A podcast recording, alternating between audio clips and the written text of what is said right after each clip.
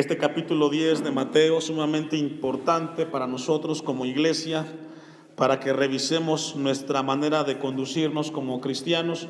El tema de esta porción, enviados por Jesús, a los que anotan, estamos en un capítulo en el cual Jesucristo envía a los doce apóstoles, primero discípulos y luego apóstoles, para llevar a cabo eh, la gran comisión que Jesús les está dando. En el versículo 5 Dice, a estos doce envió Jesús y les dio instrucciones, y esto es muy importante. Encontramos que Jesús a sus discípulos, a sus apóstoles, les da instrucciones, y esto es muy importante que tenemos que revisar nosotros. Cada vez que Dios nos envíe a un lugar, Él nos va a dar las instrucciones pertinentes que debemos de hacer. Y encontramos entonces que Jesús lo hace con sus apóstoles y les da la misión. Y dice el versículo 5, y diciendo, por camino de gentiles no vayáis y en ciudades samaritanos no entréis. Vemos que Jesús les da la misión de llevar a cabo la predicación de la palabra, pero les especifica. La comisión que Jesús les está dando a ellos y les da la orden, tienen que ir, dice, que no vayan a lugares de gentiles, ni tampoco entren en ciudades samaritanos. ¿Por qué? Porque el Mesías venía principalmente a los, a los judíos y serían los judíos ese, ese vehículo para llegar el mensaje del evangelismo a los gentiles. Sería a través de los judíos que también llegaría el mensaje a los gentiles. Pero Jesús les da las instrucciones que vayan ellos primero, que no vayan a los gentiles ni a los samaritanos. También encontramos en el versículo 6, sino id antes a las ovejas perdidas de la casa de Israel. Este es un contexto que vamos a tener que revisar para entender el versículo 8. En el ministerio Jesús les da instrucciones que no vayan a gentiles ni samaritanos, sino los envía a las ovejas perdidas de Israel. El objetivo central en ese momento para los apóstoles era Israel. A ellos sería el mensaje y ahí los envía Jesús. En el caso de nosotros puede ser distinto. Quizás Dios te va a decir, ¿sabes qué? Háblale a tu cuñado, háblale a tu cuñada, a tu papá, a tu abuelo, a tu hermano, aquel que no es cristiano. Dios lo va a poner en tu corazón y te va a decir qué es lo que tienes que decir con ellos. No va a ser parecido como a los apóstoles, pero sí va a ser específico. El versículo 7, y yendo, predicad el rey, eh, Predicad diciendo el reino de los cielos se ha acercado. Jesús es puntual y objetivo. Cuando vayas a aquellas personas que Dios te muestre que vas a ir, ¿qué tenemos que predicar? El reino de los cielos se ha acercado. Ese es el mensaje. Fue el mensaje del primer siglo y esa es la razón por la cual Jesús nos envía a nosotros. Obviamente no vamos a llegar frontalmente y decirle, sabes que arrepiéntete, no, pero tenemos que llevar el mensaje de salvación. Yo siempre he sugerido esto, cuando vayamos a un lugar donde no conocen de Dios, el tema principal es la vida eterna. Es un punto central. Y los confrontamos con la palabra de Dios, aprovechar el tiempo. Entonces Jesús les da la misión y luego les dice qué es lo que tienen que hacer. Decir, el reino de los cielos se ha acercado. Y a partir del capítulo 8, encontramos entonces, el versículo 8, encontramos unas ciertas credenciales que Jesús le dice a sus discípulos. Vaya conmigo a 2 Corintios 12, 11. Esta es una breve introducción al pasaje para poder abordar el versículo 8 y poderlo entender. Lo que Jesús les está diciendo a los discípulos, a los apóstoles, perdón, es de que vayan y les diga a aquellos, a las ovejas perdidas de Israel, ¿saben qué? El cielo ha llegado a la tierra. El mensaje de esperanza está aquí, es importante que lo escuches. Y encontramos en 2 Corintios 12, 11, donde Pablo hace alusión de lo profundo y potente que es el mensaje del Evangelio. Me he hecho un necio al gloriarme, dice Pablo. Vosotros me obligasteis a ello, pues yo debía ser alabado por vosotros. ¿Por qué en nada he sido menos que aquellos grandes apóstoles? Aunque nada soy. Pablo reconoce que él no fue de aquel grupo que caminó con Jesús en, Mateo 10, no estuvo entre ese grupo selecto, pero Dios se le reveló cuando iba camino a Damasco en Hechos 9, él fue impactado por Cristo mismo y dice el versículo 12, con todo las señales de apóstol han sido hechas entre vosotros. Pablo dice que una de las situaciones de los apóstoles es de que las señales seguirían el mensaje del Evangelio. Versículo 12 dice, con todo las señales de apóstol han sido hechas entre vosotros en toda paciencia, por señales, prodigios y milagros. Estas tres cosas fueron parte del ministerio del apóstol Pablo. Lo mismo que estamos viendo en Mateo capítulo 10, versículo 8, donde Dios les dice, sanad enfermos, limpiad leprosos, resucitad muertos, echad fuera demonios, de gracia recibisteis, da de gracia. Este pasaje, vamos a regresar ahora sí a Mateo 10, 8 para estudiar estos versículos del 8 al 15, donde vamos a ver entonces que los milagros, las señales y los prodigios acompañarían el ministerio de los apóstoles cuando Jesús los envía a llevar a cabo el mensaje. Y al final del versículo 8 les dice, da de gracia, de gracia recibisteis. Cuando Jesucristo pronuncia estas palabras, los apóstoles entendían el mensaje. En el caso de, aquí nosotros somos un poco diferente porque somos una cultura occidental muy distinta a ellos y a veces cuesta entender los hebraísmos. Según la historia, se dice que los rabinos en el tiempo de Cristo, ellos estaban a enseñar las cosas de Dios, el Talmud, la Tanaj, gratuitamente. Todo rabino tenía por obligación enseñar a aquellos que querían aprender de manera gratuita. No tenían que cobrar. Tenían en mente eso Jesús y sus apóstoles. Por eso les dice, de la manera como ustedes recibieron la salvación, la enseñara, perdón, la enseñanza, de igual manera tienen que ser ustedes, darlo de gracia. La única manera donde se les permitía a los rabinos cobrar era cuando se les enseñaba a los hijos, a los pequeños. Porque recordemos que en Deuteronomio capítulo 6 Dios le establece a los padres la responsabilidad de enseñarle a los hijos. ¿Se acuerda? Y a tus hijos les enseñarás cuando se levanten, cuando se acuesten, etcétera. Era el único momento. Fuera de ahí, ellos, los rabinos, tenían que enseñar las cosas gratuitamente. Por eso dice el versículo 8, de gracia recibisteis, dad de gracia. Dice el versículo 9, eh, no os proveáis de oro, ni plata, ni cobre en vuestros cintos, ni de alforja para el camino, ni de dos túnicas, ni de calzado, ni de bordón, porque el obrero es digno de su alimento. Déjeme darle un dato muy importante que tiene que ver con estos versículos que hemos leído. Se dice que cuando los judíos entraban al templo, ellos tenían que quitarse y despojarse de esto. Dice la historia, dice que cuando alguien entraba al templo, el Talmud, dice que cuando entraba una persona a un recinto del templo con bastón, con un cinturón o con dinero o pies polvorientos, la idea era que cuando se entraba al templo se tenía que haber dejado atrás todo lo que tuviera que ver con su trabajo o negocio o ocupación temporal. Cuando Jesús pronuncia las palabras del versículo 9 hasta el versículo 10, esa es la idea que Jesús está dando a los discípulos. Todo aquello que tú traes, tu trabajo, tu negocio, tus ocupaciones de la vida cotidiana, cuando tú vayas al templo, déjalo allá afuera. Se lo ilustro. Cuenta la historia de un hombre que llegaba a la casa y antes de entrar había un árbol.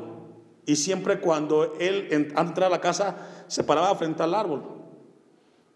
Y se quedaba ahí unos segundos frente al árbol. Y luego entraba. De repente la esposa, después de que lo observa, después de tiempo, le pregunta, oyes, amor, ¿por qué antes de que entres a la casa pasas a ese árbol? Y luego entras. Y él, le contesta y le dice, ¿sabes qué? Lo que pasa es que en el trabajo tengo tantos problemas, dificultades, luchas, pleitos, etcétera. Y eso lo tengo en mi trabajo. Cuando yo paso al árbol, me siento ahí, me paro ahí y le digo, Dios, aquí dejo los problemas, aquí dejo cuando me peleé con Pedro, con Pepe, etcétera. Y cuando entre a mi casa, quiero disfrutar a mi familia. No quiero llevar los problemas del trabajo a la casa. Y esa es la idea. Cuando Jesús le dice a sus discípulos, a sus apóstoles, que dejen lo que es el oro, la plata, el cobre, sus cintos, su alforja en el camino, hace referencia a aquellas cosas de la vida cotidiana. Cuando tú vayas a visitar a alguien, no lleves en tu vida los prejuicios de que tienes que llegar a tu casa a hacer tal cosa. Ve con la mente y el tiempo claro que es un tiempo para servir a Dios. ¿Lo entendió? Porque a veces vamos a visitar y es que tengo que regresar, hermano. Y es que tengo que hacer otras cosas. Y lo que Dios quiere es que cuando nos encomiende algo, todo eso que te distrae del mundo lo dejes afuera. Y cuando entres al templo, vayas con tu mente clara para adorar, para recibir el consejo de Dios. ¿Se recuerda que yo le digo a usted de repente, oiga, me da gusto verlo? Quizás llegó corriendo, estresado, ¿sabe qué? Ya llegó, relájese y vamos a recibir el mensaje de Dios. Cuando Jesús está pronunciando eso, a eso se refiere. Primera de Pedro 5.1, yo espero que lo haya entendido. Por eso le dice que no lleve nada. Esa es la primera idea. O la idea central cuando Jesús pronuncia el versículo 9 y 10. Primera de Pedro 5.1.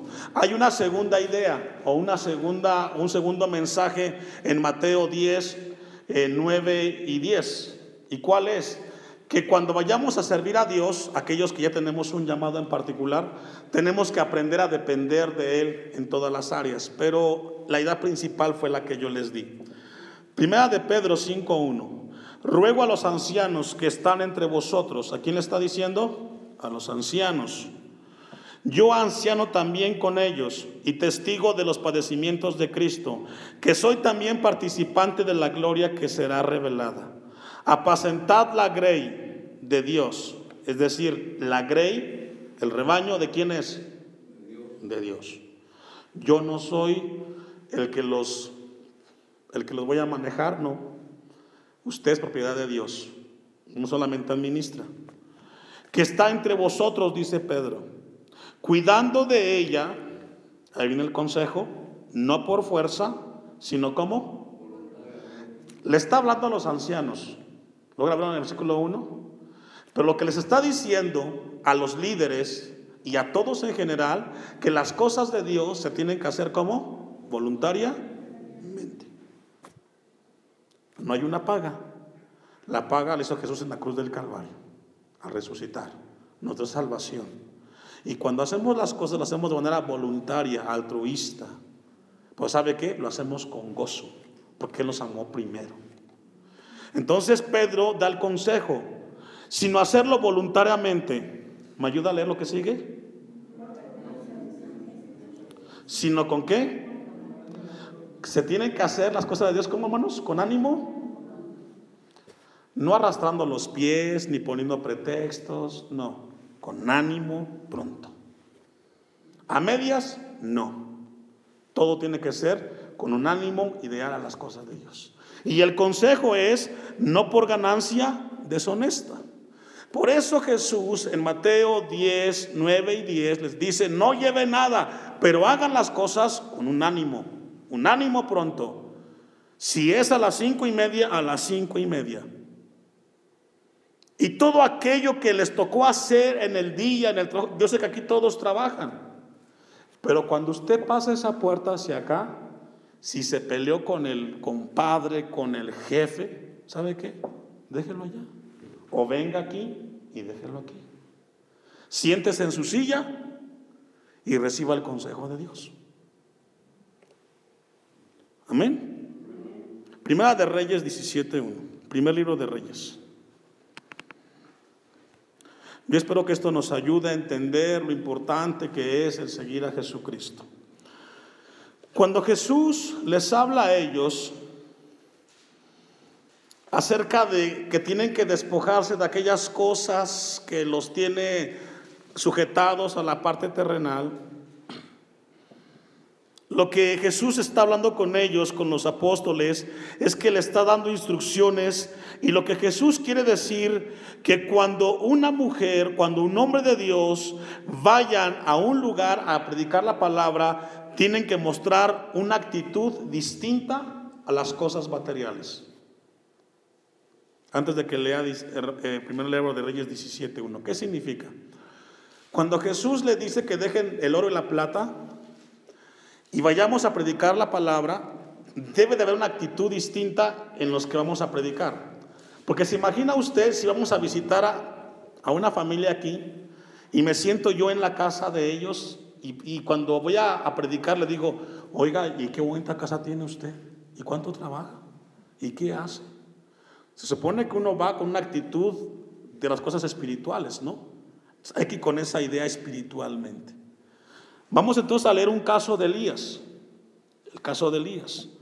Elías es un nombre de esos hombres importantes y trascendentes en el ministerio.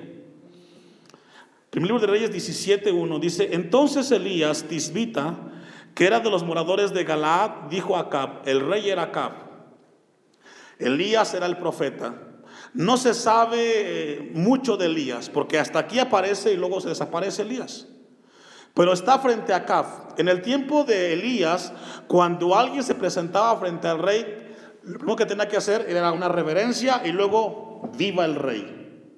Si la gente no hacía eso, el rey los mandaba y los ejecutaba. Pero Elías dice que ve a Caf y que dice, viva Jehová Dios de Israel. Esto le impactó a Caf y no dijo nada porque era profeta de Dios Elías, en cuya presencia estoy, que no habrá lluvia ni rocío en estos años, sino por mi palabra. Esto es, esto es desafiante para Acab. Baal, el dios de ese tiempo, era el dios de la lluvia, como Tlaloc para nosotros, aquí en México. Baal era el dios de la lluvia. Pero viene Elías y le dice a Acab, ¿sabes qué? No va a llover. Aunque ustedes busquen a, Baal, y hagan sus rituales, ¿saben qué? No llueve. Versículo 2. Y vino palabra de Jehová diciendo, apártate de aquí. ¿A quién le dijo? A Elías. Fíjese, imagínese la escena. Lo manda frente al rey que le diga, ¿sabes qué? No va a llover. Y luego, ¿sabes qué? Desaparece Elías. Y le dice, apártate de aquí y vuélvete al oriente y escóndete en el arroyo de Kerit que está frente al Jordán. Si logra ver, le da una indicación específica a Elías que vaya a un lugar. No va a llover, porque no va a llover, ya dijo el versículo 1 que no va a llover, pero lo manda al arroyo. Y luego dice el versículo 4, beberás del arroyo.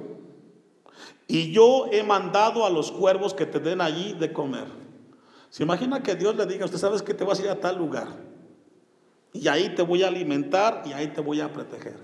Te voy a mandar unos cuervos, ellos te van a alimentar. ¿Sabe que Elías pudo haber dicho, sabes que no voy? Pero Elías era un hombre que tenía temor de Dios y sabía que Dios no le podía fallar. Cuando nosotros entendemos el llamado de Dios, cuando Dios te dice que te va a bendecir, que te va a guardar, Él va a cumplir. Y va a mandar a cuervos en algún momento para proveerte cuando tú menos te lo imaginas, porque Dios es aquel que cumple su palabra. Si Dios te llamó al ministerio, si Dios te llamó a hacer un servicio y Dios ha prometido que nunca nos faltará, joven fui y envejecido y no he visto justo desamparado ni su descendencia que mendigue Los hijos de Dios, hermanos, tenemos promesas. Lo que pasa es que no creemos en Dios. Y Dios le dice a, Elías, yo te voy a dar de beber y voy a mandar a los cuervos que te den allí de comer. Y usted dirá, bueno, ¿y qué le trajeron? No sabemos. Lo cierto es que le llegó comida, porque no murió de hambre Elías. Versículo 5. Y él fue e hizo, ¿qué hizo? Y qué importante es hacer las cosas conforme a la palabra de Dios. Porque si tú haces lo que la Biblia dice que hagamos, Dios va a respaldar su palabra. Pues se fue y vivió junto al arroyo de Querid, que está frente al, Jordán. Es decir, allí lo mandó Dios, ahí se quedó Elías. porque Confió en su Dios. Y los cuervos le traían pan y carne por la mañana. Imagínense, su desayuno y su comida eran pan y era carne. ¿Cómo llegaban? No sabemos. Los cuervos traían la comida para Elías, porque Dios le prometió que no le faltaría agua ni comida y pan y carne por la tarde y bebía del arroyo. Pasado algunos días, fíjese, se secó el arroyo porque no había llovido sobre la tierra. Claro. Pero sabe que la promesa sigue. Le dijo a Elías, ¿sabes qué? Es momento que te muevas de un lugar a otro, pero yo sigo siendo tu protector y tu proveedor, Elías. Versículos 8. Vino luego a él palabra de Jehová diciendo, Dios le habla a quién? A Elías. Levántate, vete a Serepta de Sidón y mora ahí. Y he aquí, yo he dado orden ahí a una mujer viuda que qué? Que te sustente. Vemos un mover extraordinario, soberano de Dios sobre un hombre que confió en su Dios. Fue lo que Jesús le estaba pidiendo a sus discípulos desháganse, no estén atados a las cosas materiales, yo los voy a sustentar. Pero ustedes confíen. ¿Sabe que esto nos desafía y nos debe de desafiar esta tarde a nosotros? Aquellos que estamos pensando de qué voy a vivir, de qué voy a comer si no tengo. Lo que pasa es que tú estás viendo las cosas con tus ojos terrenales y carnales cuando Dios dijo, muévete de un lado a otro y yo te voy a sustentar. 10. Entonces él se levantó y se fue a Serepta. Si logra ver que en las dos indicaciones Elías fue un hombre obediente. No cuestionó. Él no sabía qué iba a pasar, pero el hombre de Dios, cuando Dios le habla, él dice, heme aquí. Y cuando llegó a la puerta de la ciudad, he aquí una mujer viuda que estaba allí recogiendo leña y él la llamó y le dijo, te ruego que me traigas un poco de agua en un vaso para que beba. Y yendo ella para traérsela, él la volvió a llamar y le dijo, te ruego que me traigas también un bocado de pan en tu mano. Y ella respondió, vive Jehová tu Dios, que no tengo pan cocido, solamente un puñado de harina tengo en la tinaja y un poco de aceite en una vasija. Y ahora recogía dos leños para entrar y prepararlo para mí y para mi hijo, para que lo comamos y nos, y nos dejemos morir. Elías le dijo, no tengas que Esta, esta mujer estaba a punto de morir con su, con su hijo de hambre. Pero el hombre de Dios le dice, ¿sabes qué? Tráeme las cosas. Y la mujer le dice, es que estamos a punto de morir, no hay comida. ¿Se recuerda que no había llovido? Y si no hay agua, no hay alimento, no hay, no hay siembra. 13. Elías le dijo, no tengas temor, ve, haz como has, haz como has dicho, pero hazme a mí primero de ella una pequeña torta cocida debajo de la ceniza y tráemela y después harás para ti y para tu hijo. Porque Jehová, Dios de Israel, ha dicho así. ¿Quién dijo? Dios. La harina de la tinaja, no sé qué, ni el aceite de la vasija hasta el día en que Jehová haga llover sobre la faz de la tierra. Y usted, en el caso de usted, quizás no va a ser eh, la harina o el aceite. Pero Dios dice, ¿sabes qué? Nunca van a faltar tortillas y frijoles en tu casa. Ahí va a haber. ¿Cómo? Yo voy a enviar cuervos. Que se pueden traducir en personas que de la nada lleguen. ¿Sabe qué, hermano? Aquí está. Cuando nosotros confiamos en esa dimensión con Dios, hermanos, no hay por qué tener temor de las cosas materiales. Nuestro Dios es más grande. Lo que Dios nos llama esta tarde y nos desafía es a eso. Versículo 15. Entonces ella fue e hizo así como le dijo Elías, y comió él y ella y su casa. ¿Cuántos? Muchos días. Y la harina de la tinaja, ¿qué dice?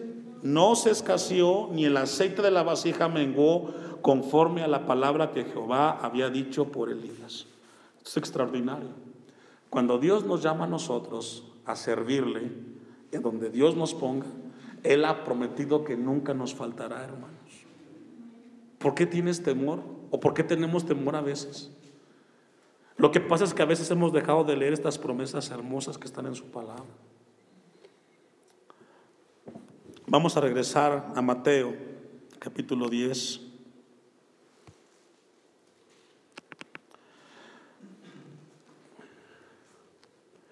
Mateo 10, versículo 9.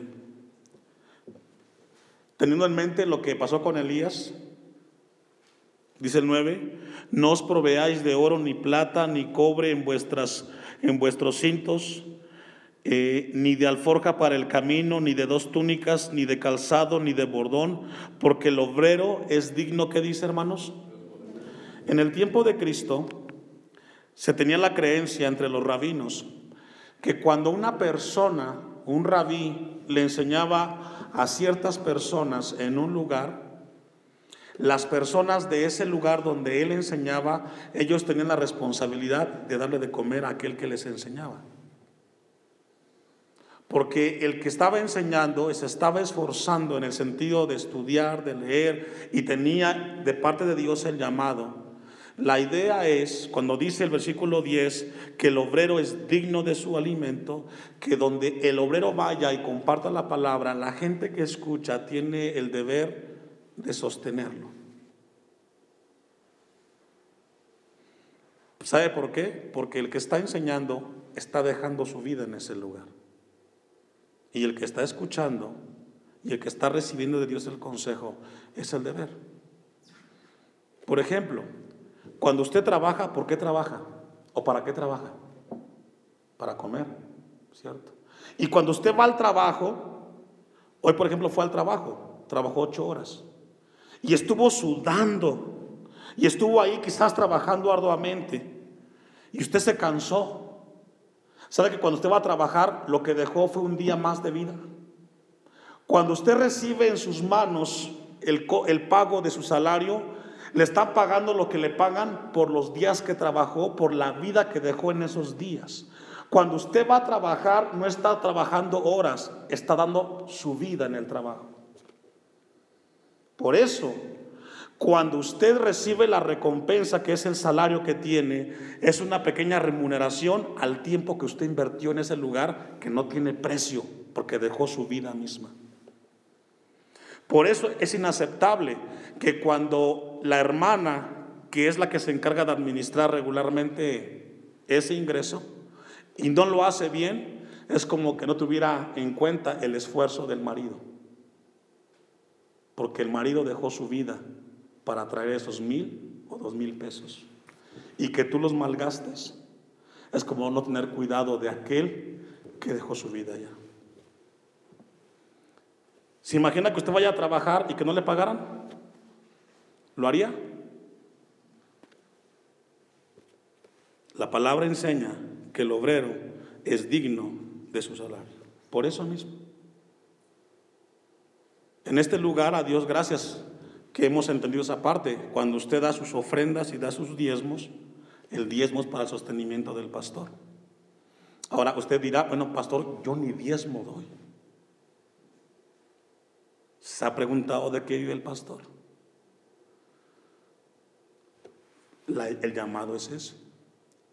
Claro, en este caso aquí con en particular, Dios, Dios no nos ha dejado.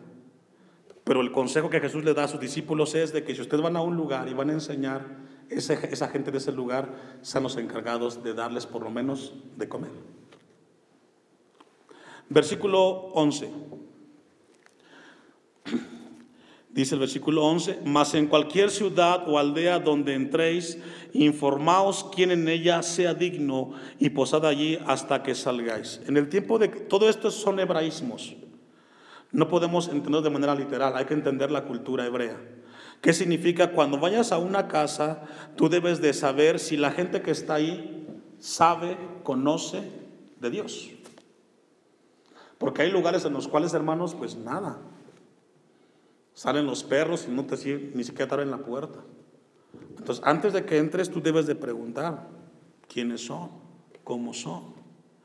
Y dice el versículo 11, mas en cualquier ciudad o aldea donde entréis, primero que hay que informarnos. Hoy llaman al evangelismo y a, y a misiones en todo el mundo. No, eso es antibíblico, ¿sabía usted? Y dirá, pero pastor, hay que llevar la palabra. Pero siempre Jesús nos dice que nos informemos.